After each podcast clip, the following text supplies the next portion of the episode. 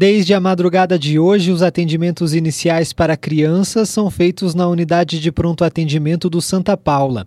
A mudança é fruto de uma reorganização do sistema público de saúde. Até agora, o pronto-socorro infantil ficava no Hospital Materno Infantil da Universidade Estadual de Ponta Grossa. Conforme o diretor técnico do Hospital Universitário, Ricardo Zanetti, as adequações seguem normas do Sistema Único de Saúde a estratificação da onde cada paciente será atendido, ele é feita a partir de classificações que estão aqui, já foram discutidas entre os serviços. Essas classificações elas independem, então, como exemplo, se é uma picada por, uma, por um animal peçonhento, quem é que atende o quem em que situação? Se é, se eu vou me basear então febre, pressão, frequência cardíaca, em, em que lugar cada um vai atendendo? Cada uma das doenças foram ah, estudadas via Sistema Único de Saúde, modelo nacional, estratificadas para atendimento, e é este padrão que a região de Ponta Grossa, Irati, Telemaco Borba, passa a seguir todo mundo a mesma regra. Para o chefe da Terceira Regional de Saúde, Robson Xavier, a mudança era necessária para toda a região dos Campos Gerais. 85% dos problemas de saúde acontecem e podem ser resolvidos próximos uh, das casas das pessoas às suas unidades básicas de saúde. E nós tivemos uma experiência muito boa com a Covid, ela nos trouxe enormes desafios. E uma das lições é nós termos a coragem de tomar algumas decisões. E essa é uma decisão importante que quebra diversos paradigmas organizacionais existentes até então na nossa região. Então, esse desafio não é um desafio de fazer uma coisa nova, é um desafio de fazer o novo dentro daquilo que já era preconizado. Então, nós não estamos inventando a roda, muito pelo contrário. Nós estamos trabalhando para organizar o sistema com base nas melhores evidências internacionais e nacionais de sistemas de saúde resolutivo. Até o ano passado, os atendimentos materno e infantil eram feitos no Hospital da Criança, que era da Prefeitura. Mas desde agosto de 2020, a UEPG ficou responsável pela administração do local. Isso foi possível a partir de um convênio entre o município e a universidade. Em junho deste ano, a lei que autorizou a doação do Hospital da Criança para a UEPG foi sancionada.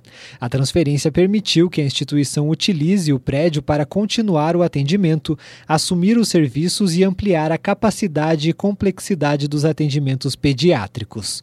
Sem os serviços de porta de entrada, o Hospital Materno Infantil passa agora a atender três regionais de saúde, um total de 28 municípios com cerca de 1,1 milhão de habitantes. O secretário de Saúde de Ponta Grossa, Rodrigo Manjabosco, ressalta que o Hospital da Criança já atendia pacientes de outros municípios da região. O Hospital da Criança nunca foi exclusivo para Ponta Grossa. Essa é uma grande verdade, que muita gente, inclusive, não conhece. O serviço era do município e sempre atendeu a região. Hoje, nós temos isso mapeado. 100 atendimentos, 30 atendimentos eram da região. Dos 70 atendimentos, 35% desse atendimento são atendimentos que nós chamamos de atendimentos azuis, de baixa complexidade, que poderiam ser atendidos tranquilamente nas unidades de saúde. É por isso que nós dizemos que o serviço, bem utilizado, será melhor resolutivo, inclusive. O secretário destaca que a porta de entrada para os serviços de saúde deve ser nas unidades básicas. Você não busca, você não deve buscar o hospital. O hospital é um serviço terciário é um serviço que ele é, exige que o paciente que esteja lá esteja enviado de forma qualificada. O que quer dizer isso? Que você, para chegar no hospital, tem que, passar, tem que ter passado pela avaliação de um especialista, ou do, pelo menos o clínico geral. Então, o ser, por quê? Porque o hospital presta um serviço muito específico e diferentemente do que nós vimos muitas vezes aqui em Ponta Grossa. Todo mundo acha que o melhor atendimento é o hospital. Não, o hospital está para situações muito claras e específicas. Nove especialidades, com os melhores especialistas, para tratamento oportuno, né? para que você ofereça a melhor tecnologia nessas especialidades para esse paciente. Agora, todo mundo precisa disso? Não. Na prática, se a criança estiver com sintomas leves, como dor de garganta, febre e vômitos, deve ir até uma UBS mais próxima, como explica o secretário Rodrigo Manjabosco. Então, a atenção primária tem que dar resolutividade nas situações de baixa complexidade e nos acompanhamentos dos tratamentos que a elas são impostos. Situações como um resfriado, uma gripe leve, uma situação de uma alergia. Isso pode tranquilamente ser avaliado e orientado, tratado na atenção primária.